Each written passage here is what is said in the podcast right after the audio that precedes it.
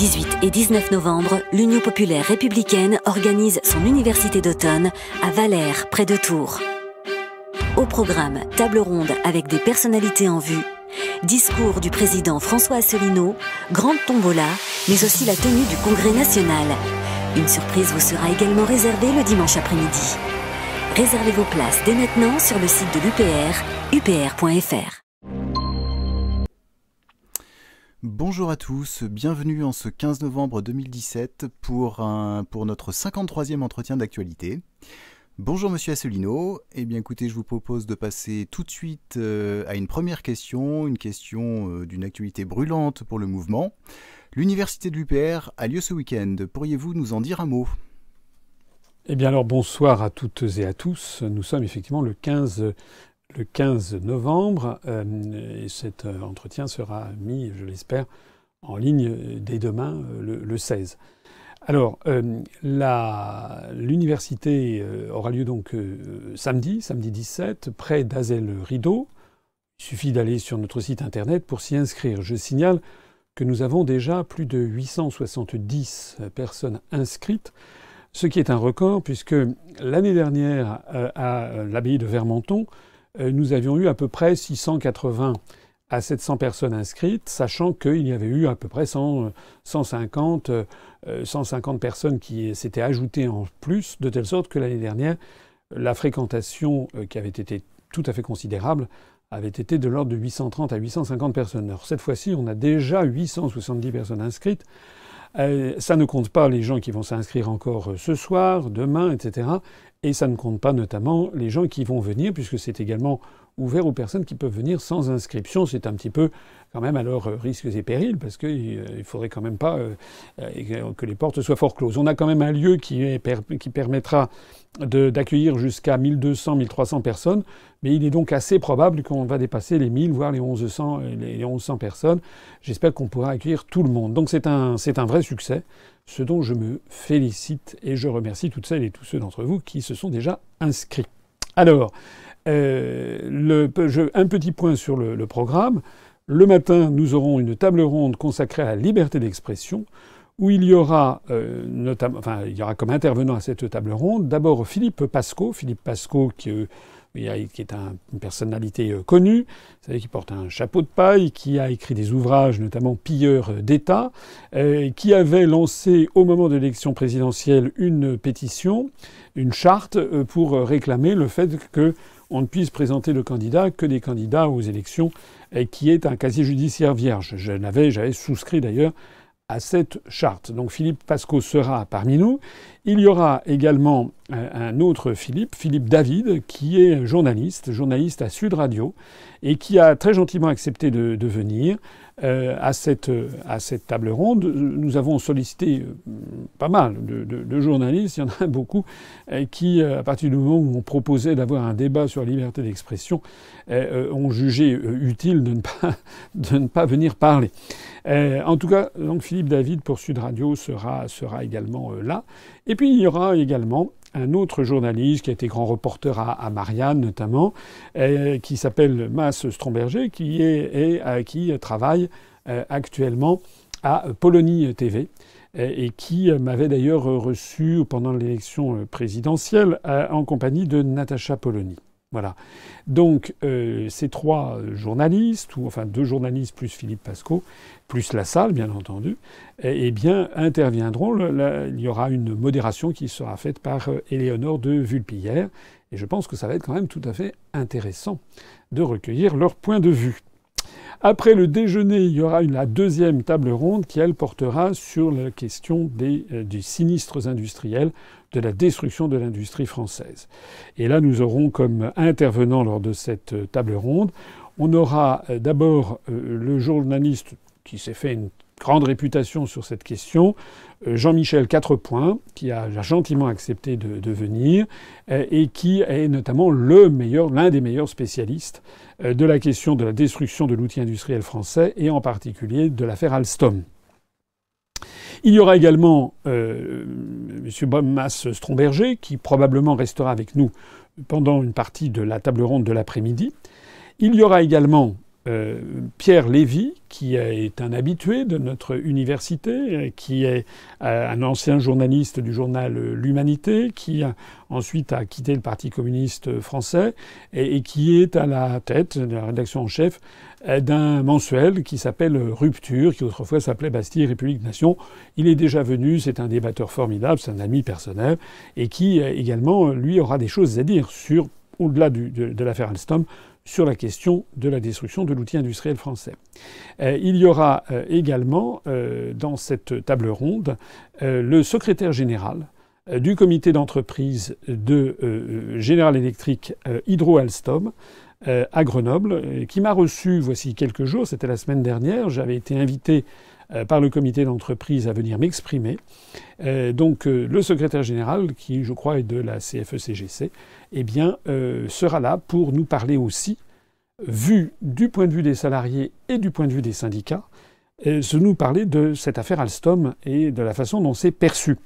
Euh, lorsque je suis intervenu au comité d'entreprise, il y avait d'ailleurs non seulement des syndiqués de la CFE-CGC, mais également des syndiqués de la CFDT, des syndiqués de la CGT. Voilà. Et puis, j'ajoute eh bien, qu'il y aura ma propre personne. J'ai été quand même délégué général à l'intelligence économique à Bercy pendant quelques mois.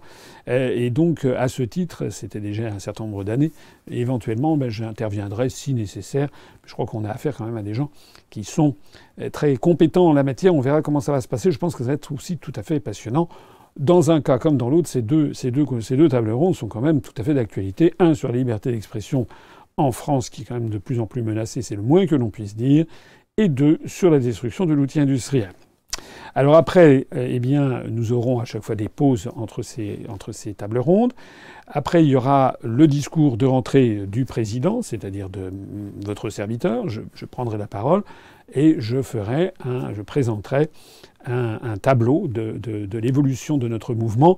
Et comme il s'agit du, le lendemain, il y aura le congrès triennal, et je ferai également, je présenterai en fait un bilan euh, du Bureau national sortant des trois ans qui se sont écoulés depuis le troisième congrès qui avait eu lieu en 2014. Donc là, c'est le, quatrième congrès. Et donc le bilan de l'évolution de notre mouvement. À vrai dire, il y a des tâches plus difficiles à faire que de dresser ce bilan tellement, tellement il est brillant quand on compare ce qu'était le mouvement en 2014 et ce qu'il est devenu aujourd'hui. Voilà. Après ça, nous aurons un dîner convivial. Et puis, à, l'issue de ce dîner, il y aura la traditionnelle, la traditionnelle tombola, avec des beaux objets, des beaux objets euh, qui sont des objets historiques, des, ouvrages anciens. Des, euh, enfin, vous verrez, on va mettre en ligne un petit peu quelques photos auparavant. Euh, et puis, il y aura comme animation, il y aura Marlène qui sera avec moi pour animer cette, cette tombola. Voilà. Le lendemain, le lendemain, c'est le jour du congrès. Donc le jour du congrès, c'est le jour où on annonce les résultats des votes qui sont en cours. Alors, il y a eu une, nouveauté, une modification qui est intervenue dans ce programme aujourd'hui même, c'est que nous avions lancé deux votes. Un vote pour la réforme des statuts euh, du Bureau national et un deuxième vote pour l'élection du Bureau national.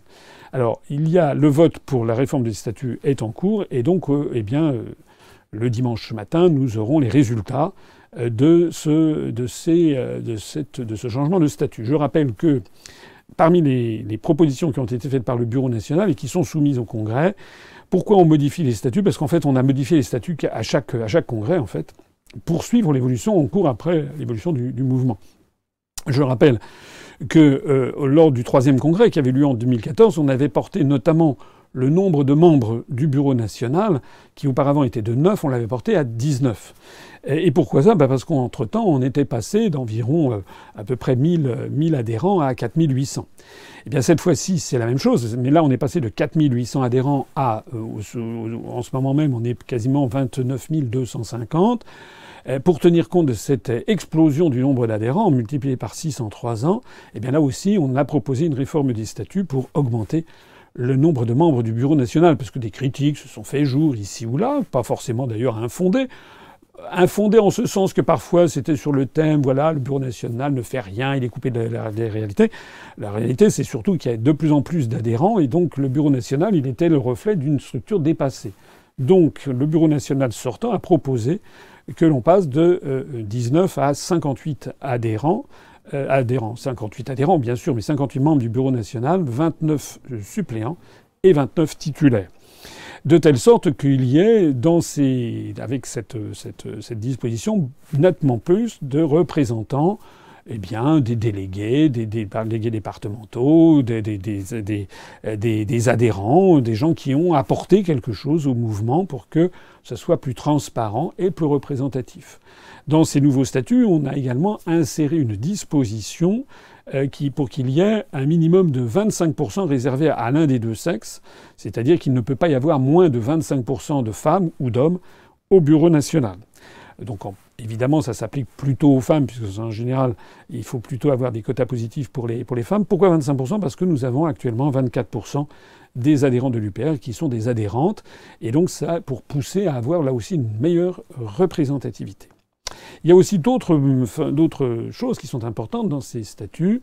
Il y a euh, le système de... On a créé des, structures, notamment euh, une commission des conflits pour voir lorsqu'il y a des problèmes avec tel ou tel adhérent, qu'il y ait une commission des conflits, des sanctions, un système également de tirage au sort pour un certain nombre d'adhérents qui le souhaitent. On précisera ça après le congrès. Les adhérents qui le souhaitent pourront euh, déposer leur candidature pour être éventuellement tirés au sort, soit pour participer euh, au Conseil national, qui se réunit au moins deux fois par an, soit pour participer à, cette, à ces commissions, notamment sur euh, la commission de discipline du mouvement. Ça, c'est pour tenir compte de cette sensibilité qui a lieu, euh, qui se développe dans la société française, et qui est qu'un certain nombre de personnes souhaiteraient pouvoir, à la limite, court-circuiter un petit peu les, hiérarchies. Bon, il y a d'autres choses qui ont été, euh, proposées. Je renvoie toute cette présentation a été largement exposée dans le vote qui est actuellement en cours. Alors ça, ce vote-là, il est actuellement en cours. J'invite toutes celles et tous ceux qui m'écoutent et qui n'ont pas encore fait leur devoir électoral, il faut être, je le rappelle, adhérent à l'UPR et à jour de cotisation, eh bien, euh, toutes celles et tous ceux qui euh, n'ont pas encore voté, il faut qu'ils s'y précipitent pour aller voter. Alors, il y a un deuxième vote, et c'est là où il y a une nouveauté, c'est qu'il y a un deuxième vote que nous avions lancé en même temps, qui consistait à l'élection du Bureau national. L'élection du Bureau national, c'est-à-dire l'équipe dirigeante pour les trois ans à venir. Alors, dans, ce, dans cette euh, élection, on avait eu vent, une personne s'était manifestée il y a maintenant plusieurs à la, euh, fin de l'été en disant qu'elle comptait déposer, une liste.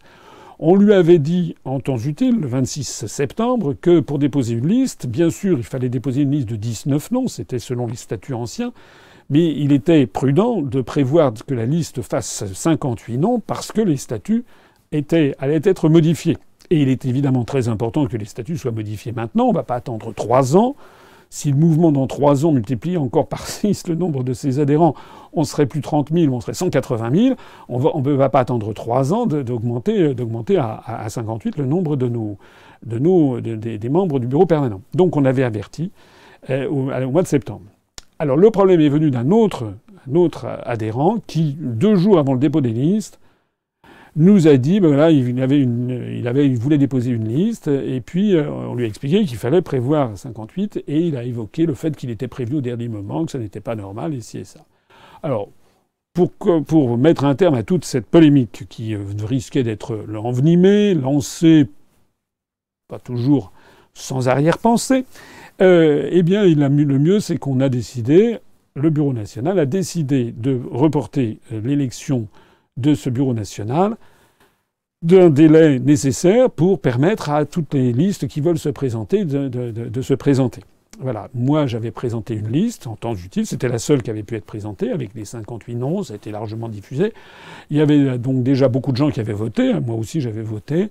On a annulé ces votes, tout ça est suivi par un huissier de justice, et on va proposer au Conseil national qui se réunit euh, le, la veille, qui se réunit euh, le 17, donc euh, le vendredi 17, il y a un Conseil national qui se réunit et on va lui proposer de reporter d'un délai raisonnable cette élection du Bureau national pour permettre eh bien aux, deux candidats qui se sont manifestés qu'ils aient, là ils ne pourront plus dire qu'ils n'ont pas eu le temps, qu'ils aient le temps donc de présenter leur liste. Voilà. Finalement, c'est la loi de la démocratie, c'est très bien, mais on va voir les listes qu'ils vont, présenter. Euh, nous, enfin moi, j'avais présenté une liste avec 58 euh, noms, euh, respectant euh, évidemment les contraintes fixées par les nouveaux statuts, donc avec plus de 25% de, de femmes. Le minimum, c'était 14, 14 femmes, il y en avait 18, avec une bonne répartition entre les Français de l'étranger, avec des représentants de plusieurs délégués régionaux, également des représentants euh, ben de, des différentes catégories socio-professionnelles du, du, mouvement. Voilà. Alors c'est un petit peu embêtant parce que J'aurais préféré que l'on puisse régler tout ça. Ça va nous coûter un peu d'argent puisque nous avons recours à un huissier de justice et c'était aussi pour limiter les frais, et bien qu'on faisait les deux opérations en même temps puisqu'on payait un huissier de justice pour suivre à la fois l'élection du Bureau national et l'élection des et la, modification des statuts. Il faudra donc avoir lors de la nouvelle, lors, du nouvel, la nouvelle, euh, lors de la relance de l'élection du Bureau national qui aura lieu euh, probablement avant la fin de l'année, eh bien, il faudra de nouveau avoir recours au, euh, voilà, au service d'un huissier de, justice, et donc ça va de nouveau euh, coûter un petit peu d'argent aux, adhérents, à vous et à moi. Bon, euh, mais enfin, c'est ainsi. Alors, ça pose une petite question, c'est qu'on avait prévu qu'on on dévoilerait les résultats de l'élection du Bureau national le, le lendemain, en même temps que le résultat de la modification des statuts. On va donc donner le résultat de la modification des statuts. Est-ce que c'est ou non avalisé par les adhérents qui, votent? Et encore une fois, j'insiste pour que le maximum d'entre vous alliez, voter. Donc ça, on dévoilera le, le résultat. Euh, et puis ensuite, que je j'ignore tout, hein, moi il y a un huissier qui fait tout à fait son, son, son travail, donc tout ça est totalement cloisonné. Euh, et puis, euh, comme il n'y aura pas donc le, le, le, vote pour le bureau national, eh bien, je, ce que je ferai, c'est que euh, je répondrai aux questions-réponses des personnes qui seront là. Les délégués euh, départementaux, délégués régionaux auront d'eux-mêmes une, une, comment dirais-je, une, euh, une des réunions spécifiques pour, pour de, de préparation de la, de la suite des événements, notamment on va remettre à tous nos délégués qui seront présents des, nouveaux trains d'affiches, des nouveaux jeux d'affiches tout à fait nouvelles pour coller sur les, murs de, France. Euh, et puis le public qui, sera là, d'abord il pourra constater euh, si les nouveaux statuts ont ou non été avalisés, et puis il sera là également pour euh, me poser les euh, questions nécessaires. Puis il y aura peut-être autour de moi des gens comme Charles-Henri Gallois, Vincent euh, Brousseau, euh, Sophie Husson, Martine Dessius, Mimoun Ziani, Yavar Siakal Roudi, comment dirais-je, Christophe Blanc, etc. etc. Tous, les membres qui devaient participer éventuellement pourront, le cas échéant, répondre aux questions. Ensuite, on aura un déjeuner, et puis après le déjeuner, pour ceux d'entre vous qui se seront inscrits spécifiquement à la visite de Hazel Rideau, je rappelle qu'il y a une visite qui est organisée au château d'Hazel Rideau, euh, qui euh, euh, est organisée spécialement pour l'UPR, avec visite guidée et également un, comment dégustation de produits locaux, notamment de vins locaux. Voilà. C'est comme ça que ça se terminera. Bruno Le Maire a annoncé que la France sera sous la barre des 3% de déficit annuel. J'imagine que vous vous en réjouissez?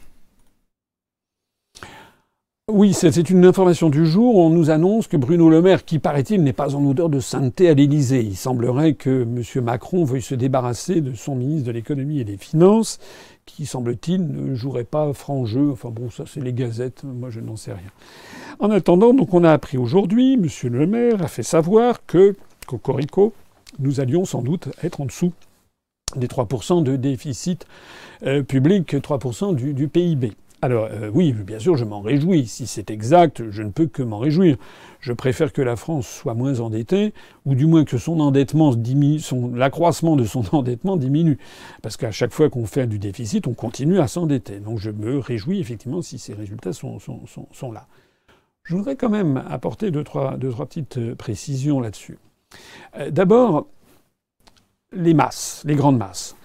Euh, savoir si ça va dépasser ou pas dépasser 3% du produit intérieur brut, ça dépend de savoir quel va être le produit intérieur brut. Monsieur de la Palisse l'aurait dit.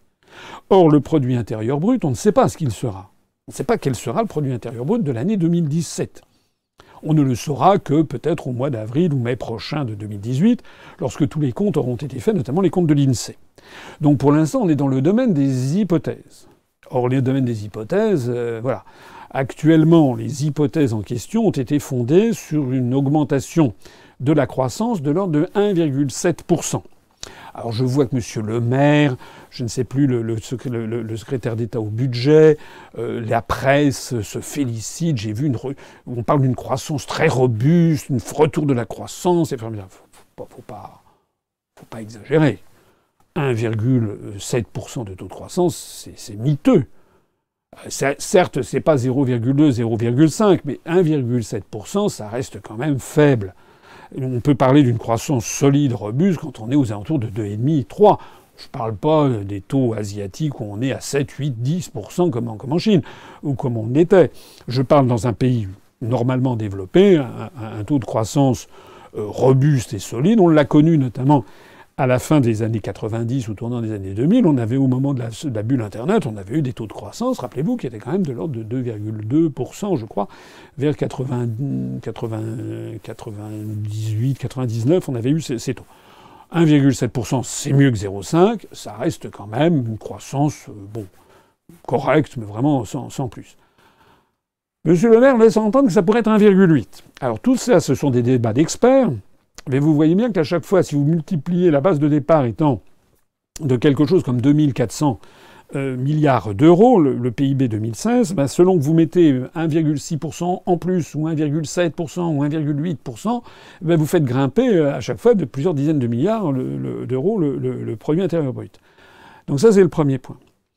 Actuellement, il y a une espèce de consensus qui se dit que le PIB devrait être aux alentours de 2500 milliards d'euros en 2017. Mais est encore au doigt mouillé. Ça peut être 2495, 2500, 2506, 2510, 2520, on n'en sait rien. Donc ça, c'est le premier point. Le deuxième point, c'est que euh, M. Le Maire a annoncé qu'il allait y avoir des nouvelles coupes budgétaires pour euh, justement euh, continuer à, passer sous les, sous les 3%. Ces 3%, c'est évidemment très important. C'est une limite totalement artificielle qui avait été inscrite au moment du traité de Maastricht, qui n'a aucune justification économique. C'est simplement, une règle comme ça qui est sortie d'un chapeau, qui d'ailleurs ne s'applique pas. C'est pas les mêmes périmètres selon les pays. Enfin, tout ça, tout ça n'est pas très très sérieux mais c'est un peu la loi et les prophètes. Les 3%, il faut au-dessus de 3% de déficit, ou si le déficit public dépasse 3% du produit intérieur brut, il y a des menaces de sanctions. Ça fait des années maintenant que la France, depuis 2009, je crois, est au-dessus de 3%. Alors, le gouvernement a mis tout son poids dans la balance pour passer en dessous des 3%. Donc il a tendance à quoi? Il a tendance à augmenter le taux de croissance euh, du, euh, PIB, parce que plus le PIB sera important, le PIB 2017, notamment dans ses estimations, et plus la probabilité est de, si, le dénominateur est important, ça fait plutôt baisser le ratio. La deuxième chose qu'a fait le, que fait le gouvernement, c'est donc qu'il continue à tailler dans certaines dépenses, notamment, je crois, la politique de la ville, la politique de, de l'éducation nationale. Au même moment, d'ailleurs, M. Macron parcourt la France en faisant des propos totalement, en tenant des discours totalement creux sur l'importance de la politique de la ville, etc. Mais il y a un petit détail, moi, qui m'a, quand même un peu, un peu fait sourire, tristement d'ailleurs. C'est que l'on a appris que le déficit actuel pourrait être aux alentours de 75,4 milliards d'euros. Toujours d'après les estimations. Et puis, on a appris, alors ça c'est quand même assez extraordinaire, qu'il euh, y aura une ponction de moins de l'Europe cette année, en 2017, de 1,5 milliard d'euros. C'est-à-dire que l'appel de fonds que la Commission européenne devait faire aux finances françaises sera de 1,5 milliard d'euros de moins cette année. Et les 1,5 milliard d'euros, on va nous les demander en janvier, il hein. ne faut pas se faire d'illusions. Mais ils ne nous les demandent pas maintenant. Alors, excusez-moi, mais regardez bien ce qui se passe. Si on a un PIB à 2500 milliards tout si on a une estimation de, déficit de l'ordre de 75,6 milliards. Si on retire 1,5 milliard de prélèvements de l'Europe, on fait 75,6 moins 1,5, ben on va tomber à quelque chose comme 74,2. Or, 75,6 divisé par 2500, c'est au-dessus de 3%. Mais 74,2 divisé par 2500, c'est en dessous, c'est 2,9. En d'autres termes, il faut regarder ça d'un petit peu plus près, mais je pense que la Commission européenne a décidé de donner un petit coup de pouce, un gros coup de pouce d'ailleurs, à la France en acceptant de reporter de un mois et demi ou deux mois la ponction de 1,5 milliard d'euros que l'on doit verser à Bruxelles. Vous savez, les fameux fonds européens, je ne cesse de le dire depuis des années, c'est que chaque année, en fait, la France, elle verse à peu près 1, milliard, 1,5 euh, à 2 milliards d'euros par mois. Hein, donc c'est les ponctions de, la fin de l'année que la, la, Commission, en fait, a accepté de ne ponctionner que l'année prochaine. Ce qui va permettre de façon factice au gouvernement de faire passer de 3,05 à 2,95, ce qui va permettre à la Commission européenne de dire c'est formidable, la France est passée en dessous de 3, ce qui va permettre à ce moment-là à la Commission de Bruxelles de dire ça y est, on, arrête la procédure d'infraction contre la France, ce qui va permettre à M. Macron, à M. Édouard Philippe, à M. Le Maire, de passer sur toutes les chaînes de télévision et de radio, vous allez voir, en disant c'est extraordinaire, voilà, croissance et revenus, on est passé en dessous des 3%, on n'avait jamais vu ça depuis 2009. Vous avez vu la petite manipulation qu'il y a derrière. On en reparlera en 2018 pour voir la suite des événements. Les rémunérations des membres de cabinet ministériel ont augmenté de 20%. Cela vous choque-t-il? Oui, j'ai vu ça. Alors ça, c'est un rapport de René Dauzière. René Dauzière, c'est un ancien euh, député socialiste qui n'a pas été euh, réélu, mais enfin qui a gardé, euh, semble-t-il, un regard sur les, affaires publiques. René Dauzière, c'est un, député qui s'était fait une grande spécialité de regarder à la loupe les dépenses euh, j'allais dire, les dépenses de frais de fonctionnement de l'État au plus haut niveau, c'est-à-dire notamment l'Élysée, c'était devenu le meilleur expert du budget de l'Élysée, mais aussi les, dépenses de députés, les dépenses euh, euh, des, membres des, ministres, les dépenses des cabinets ministériels. Il y avait donc tout, ceci qui avait été, qui était regardé. Alors René Lausière a sorti un rapport récemment qui a fait l'objet d'un quelques reprises dans la presse, euh, pas énorme, mais un petit peu quand même, euh, pour, euh, pour signaler que eh bien, les, membres du cabinet ministériel gagnent, si j'ai bien compris, 9 186 euros par mois en moyenne, ce qui n'est quand même pas rien, et, et, donc que leur rémunération a augmenté de 20%. Alors, comment présenter ça? Il y a des gens qui disent oui, mais il y a moins de, il y a moins de membres de cabinet ministériel que, que naguère. Donc, finalement, ils ont plus de travail et donc c'est normal qu'ils gagnent, gagnent davantage. Personnellement, je trouve que c'est quand même une information qui n'est pas terrible. Au moment où le chômage ne fait que se développer, au moment où la pauvreté gangrène, gangrène la France, mais pas seulement la France, l'ensemble de l'Europe occidentale, euh, eh bien, euh, envoyer comme message que les membres du cabinet ministériel vont gagner 20 ont gagné 20% de plus euh, par mois. Je, ne trouve pas que ce soit un très bon, signal envoyé à la, population. D'ailleurs, de façon générale, il n'y a pas que ça. J'ai vu également que euh, Madame, euh, Madame Brigitte Trogneux, qui n'a été élue par personne, qui se trouve être la femme du président de la République, va se voir dotée d'un budget tout à fait significatif de plusieurs centaines de milliers d'euros. Bon, pourquoi? Je n'en sais rien. En tout cas, ça n'a pas été soumis au peuple français, ce genre de choses. Je suis d'accord qu'il faut euh, qu'il y ait un certain train de vie pour le chef de l'État, ça je ne suis pas, je ne suis pas en désaccord avec ça, mais l'idée qu'il y ait des, secrétariats pour euh, la prétendue première dame, j'ai déjà donné mon opinion, il n'y a pas de première dame en France, la France est une république, c'est pas une monarchie, qui une république qui se déguise en monarchie avec une first lady à l'américaine. D'ailleurs, je signale au passage que ce, cette, euh, cette, chasse au, au gaspille euh, doit être, encore une fois, le, le, le euh, c'est le, poisson pourri par la tête. Il faut que les dirigeants donnent le meilleur exemple à la population. Je ne trouve pas que ce soit une très bonne chose d'apprendre comme ça qu'il y a une espèce de petit isolat à l'Élysée, dans les cabinets ministériels, où on s'affranchit des contraintes budgétaires absolument dramatiques qui sont appliquées au reste de la société française. Les conflits sociaux se multiplient. Qu'en pensez-vous? Oui, les conflits sociaux, qu'est-ce que vous voulez? C'est un long, un long martyrologe.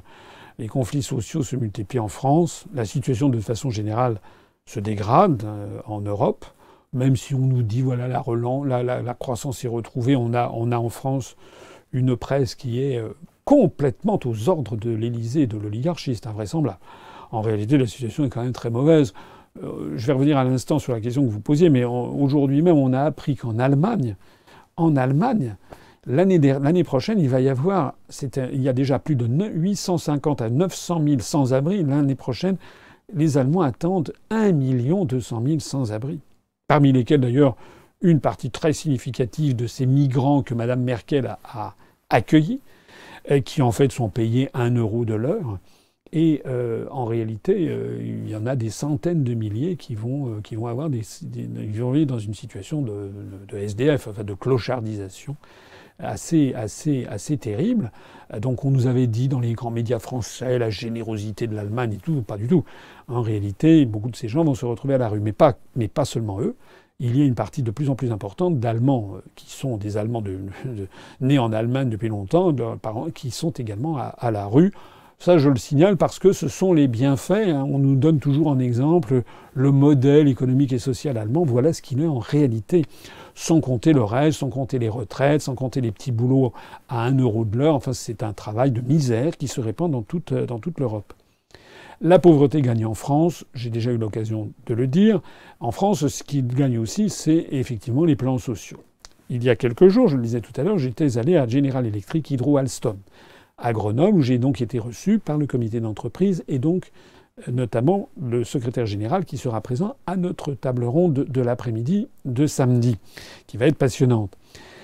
Euh, on apprend ces jours-ci, donc euh, le conflit perdure parce que dans cette société qui faisait, qui fait les turbines pour les barrages hydroélectriques de la société Alstom, rachetée par General Electric, il y a 800 salariés et il y en a 340 et quelques, 348 je crois, dont le poste va être supprimé dans le cadre de ce que la direction appelle de façon absolument incroyable, d'un cynisme incroyable, elle appelle ça le PSE, le plan de sauvegarde de l'emploi en fait, de plan de sauvegarde de l'emploi, on vire 45% des salariés. Ça s'appelle plan de sauvegarde. Qu'est-ce que ça serait si c'était un plan de destruction de l'emploi?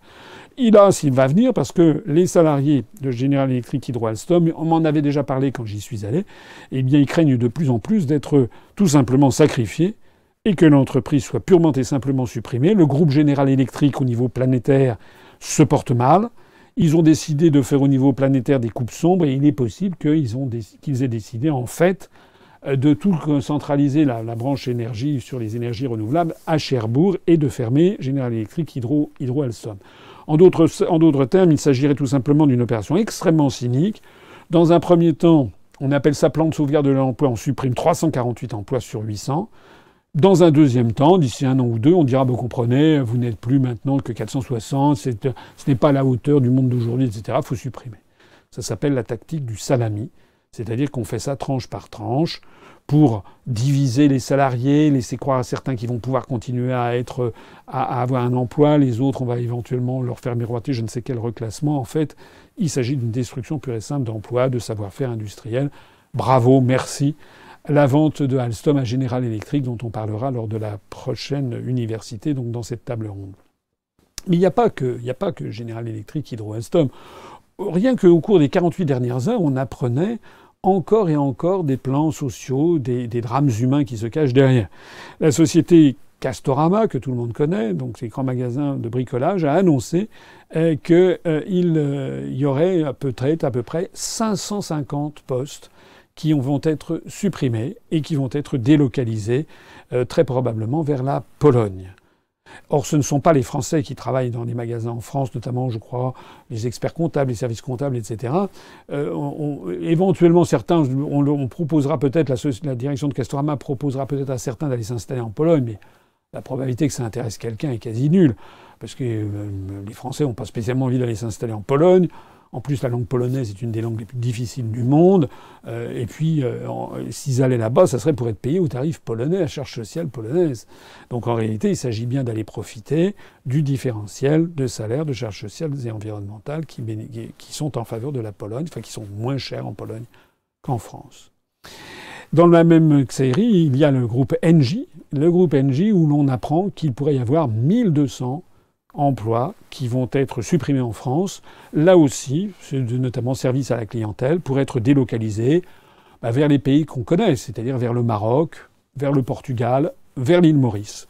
C'est-à-dire quoi? C'est-à-dire ces pays, vous savez, euh, quand vous êtes parfois à votre domicile, moi ça m'est arrivé euh, cet été, quand j'étais en vacances dans ma maison de campagne, je reçois des appels téléphoniques sur un poste fixe.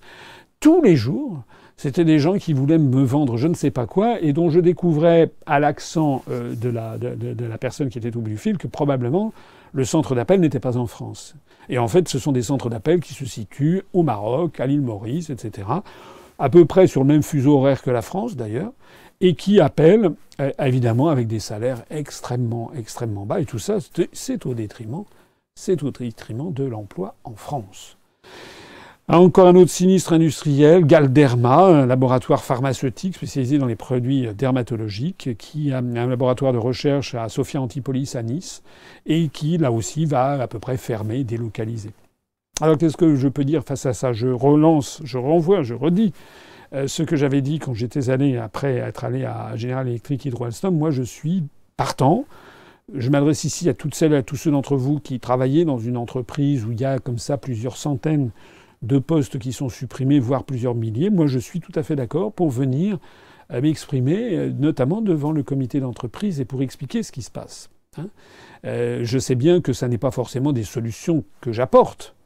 Je ne suis pas milliardaire, hélas. Louis, loin s'en faut. Mais moi, ce que j'apporte, c'est aussi la compréhension des événements.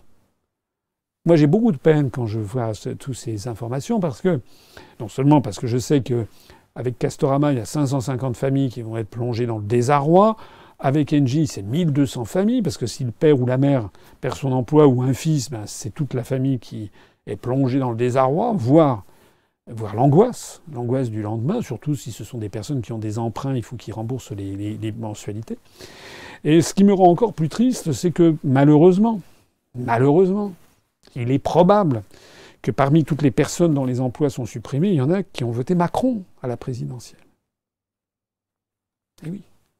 Il est probable que parmi ces gens, il y en a qui m'ont entendu à la télé puis qui se sont dit ah non c'est un complotiste, c'est un conspirationniste. Non non nous on va voter. J'ai entendu la télé, il paraît que Macron est très bien. C'est à ces personnes-là que je m'adresse. Hein. Regardez ce qui se passe.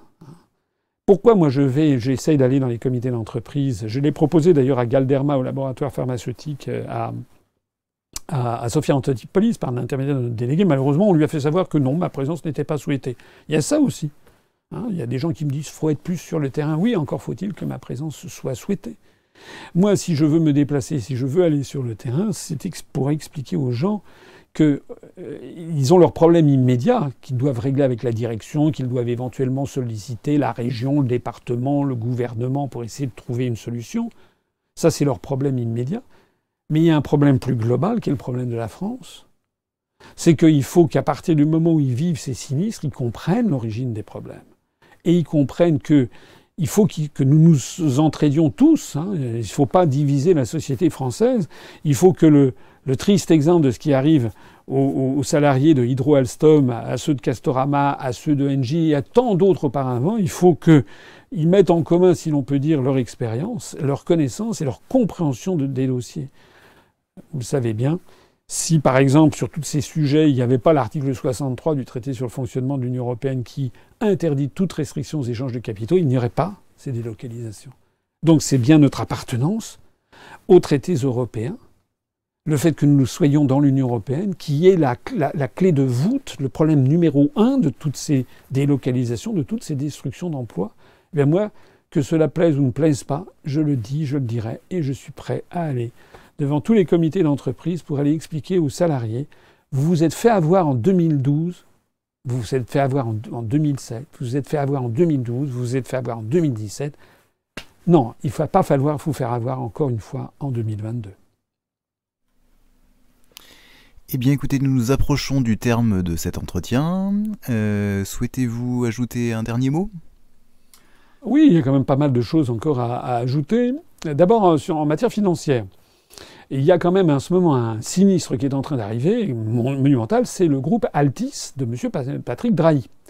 Le groupe Altis de Patrick Drahi, qui notamment possède SFR, possède BFM, etc en réalité, euh, on est face à un, risque de désastre financier de très grande ampleur.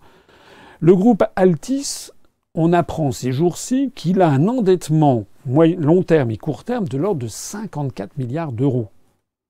On apprend euh, également qu'il euh, a des fonds propres négatifs. En fait, c'est une espèce d'échafaudage d'endettement.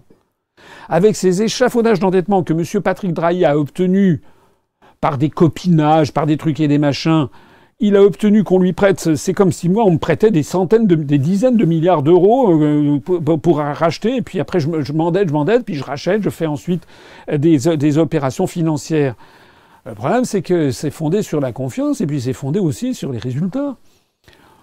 La, la capitalisation boursière de Altis s'est effondrée au cours des derniers jours on est, tombé à quelque chose, je ne me rappelle plus exactement, je crois que c'est 34 milliards d'euros. Donc la capitalisation boursière est très inférieure à l'endettement de l'entreprise. Euh, ça commence à sentir le roussi. Aujourd'hui, à Amsterdam et à Paris, l'action Altis, qui a déjà dégringolé beaucoup depuis maintenant quelques semaines, elle a perdu, euh, elle a plongé de 20% avant de se ressaisir, si je veux dire, à moins 13%. Moi, ce que je voudrais dire, c'est outre que c'est un drame qui est en train d'arriver, je voudrais dire quand même deux choses c'est que Altis possède SFR. Pourquoi? Parce que M. Emmanuel Macron est intervenu pour donner la licence SFR à Patrick Drahi.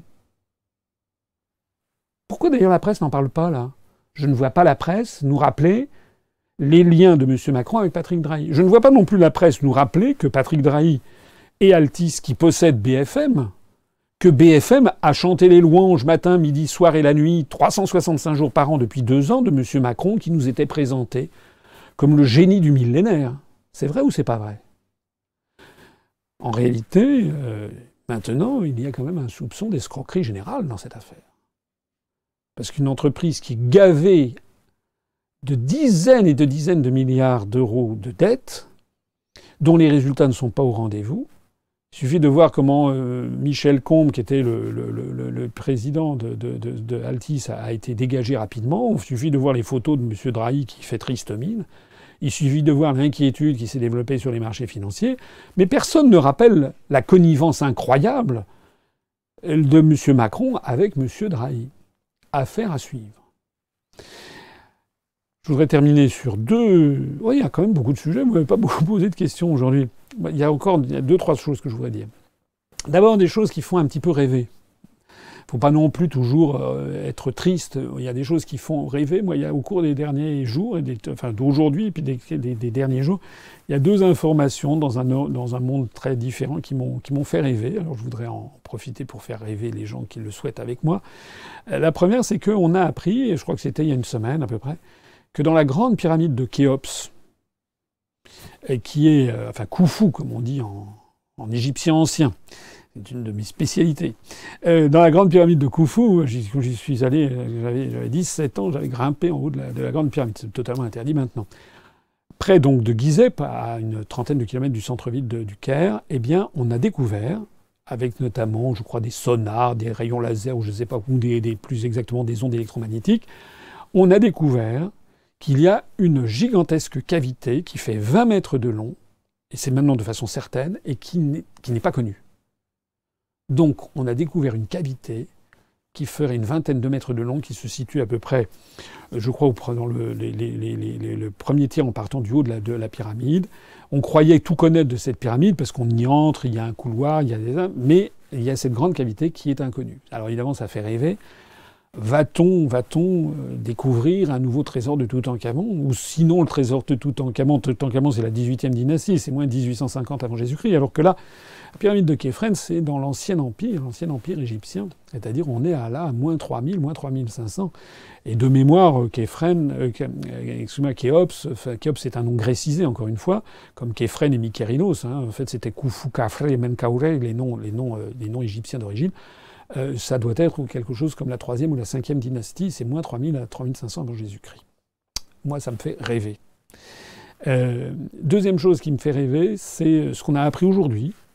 On a appris aujourd'hui qu'il y a une nouvelle exoplanète qui a été découverte, qui s'appelle, je crois, Ross 128b, et qui est une naine rouge qui est dans, je crois, près de, dans, le, dans la, partie de la, la constellation de la, de la Vierge et qui est qui n'est qu'à 11 euh, années-lumière de la Terre, c'est d'ailleurs la banlieue de la Terre, hein, évidemment, 11 années-lumière, c'est quand même très très loin et nous n'avons pas actuellement des moyens d'y aller pour des êtres humains, puisqu'il faudrait atteindre déjà la vitesse de la lumière pour mettre 11 ans pour, pour y aller, et on est très très très très très très très très très très très loin d'atteindre la vitesse de la lumière. Mais on est quand même, on est quand même, c'est quand même la banlieue de la banlieue de la Terre. Et qu'est-ce qu'elle a cette, exoplanète assez extraordinaire, Ross 128b Elle a 1,35 ou 1,38 fois la masse de la Terre, donc quasiment la même. Euh, il est probable, elle est à une distance d'une étoile qui est un peu comme la Terre, c'est-à-dire dans cette toute petite frange de l'univers près d'une étoile qui la chauffe, qui permet d'avoir de l'eau liquide, parce que vous savez, si on est trop près, l'eau est à l'état gazeux, si on est trop loin, c'est sous forme de, de, de, glace, et donc il ne peut pas y avoir de, vie. Euh, si tant est qu'il y ait de l'eau. Mais il semblerait qu'il y ait de l'eau, il semblerait que ça puisse être à l'état liquide, il semblerait qu'il y ait même peut-être une atmosphère. En bref, alors c'est les nouvelles du jour, peut-être, peut-être, peut-être, ça pourrait être une planète située pas trop loin et où pourrait y avoir de la vie. Voilà. Moi, c'est une information qui me fait rêver un petit peu comme celle de la, de la, de la, de la cavité extraordinaire de 20 mètres de long découverte dans euh, la pyramide de, euh, de, de, Khéops. On va peut-être découvrir le, tombeau du pharaon de, de, cette, de, la, de la troisième ou cinquième dynastie. Un dernier mot un dernier mot pour euh, simplement inciter toutes celles et tous ceux qui m'écoutent à nous rallier. Depuis maintenant quelques semaines, les, adhésions ont redémarré très fort pour l'UPR. Enfin, pas aussi fort bien sûr que pendant la présidentielle, mais elles ont bien redémarré. On a maintenant euh, assez régulièrement 15, 18, 20 adhésions par jour qui arrivent. Donc adhérez, rejoignez-nous, venez à cette université qui va être, je crois, tout à fait intéressante. Et puis rejoignez-nous parce que moi je le vois de plus en plus, euh, pas vous dire toutes les personnes que je rencontre, mais je rencontre quand même de plus en plus de gens, y compris des gens dans le monde politique, journalistique. J'ai rencontré récemment euh, deux très grands journalistes qui voulaient s'entretenir avec moi. Je vois aussi euh, dans la, sphère des affaires, également des anciens responsables politiques euh, qui de plus en plus sont quand même tout à fait intéressés par voir que ce mouvement politique qui est euh, en réalité euh, blacklisté des, grands médias, eh bien se développe et se développe de plus en plus parce que nos analyses sont les bonnes. C'est là-dessus que je voudrais terminer. Je dis encore une fois, c'est le moment d'adhérer. Rejoignez-nous et puis surtout venez à l'université. J'aurai le plaisir d'y être et si possible, j'essaierai de m'entretenir, d'avoir un petit mot pour toutes celles et tous ceux d'entre vous qui veulent me, voir. Je passerai peut-être une partie d'ailleurs du dimanche, du dimanche matin à faire également des, euh, des, dédicaces sur des, sur des affiches ou sur ce genre de choses, parce que je sais qu'il y a un certain nombre de gens qui aiment bien ça. Moi, je suis là aussi pour vous servir et pour m'entretenir avec chacune et chacun d'entre vous. Voilà, à très bientôt. Vive la République et vive la France. Les 18 et 19 novembre, l'Union populaire républicaine organise son université d'automne à Valère, près de Tours. Au programme, table ronde avec des personnalités en vue, discours du président François Asselineau, grande tombola, mais aussi la tenue du Congrès national. Une surprise vous sera également réservée le dimanche après-midi. Réservez vos places dès maintenant sur le site de l'UPR, upr.fr. Retrouvez nos analyses, nos propositions, adhérez ou faites un don sur upr.fr. Retrouvez-nous aussi sur Facebook pour partager des idées et participer au direct. Twitter pour suivre les réactions de François Asselineau au jour le jour. YouTube pour ne rater aucune de nos vidéos. Pour nous aider à rétablir la démocratie, poussez-nous, abonnez-vous, partagez.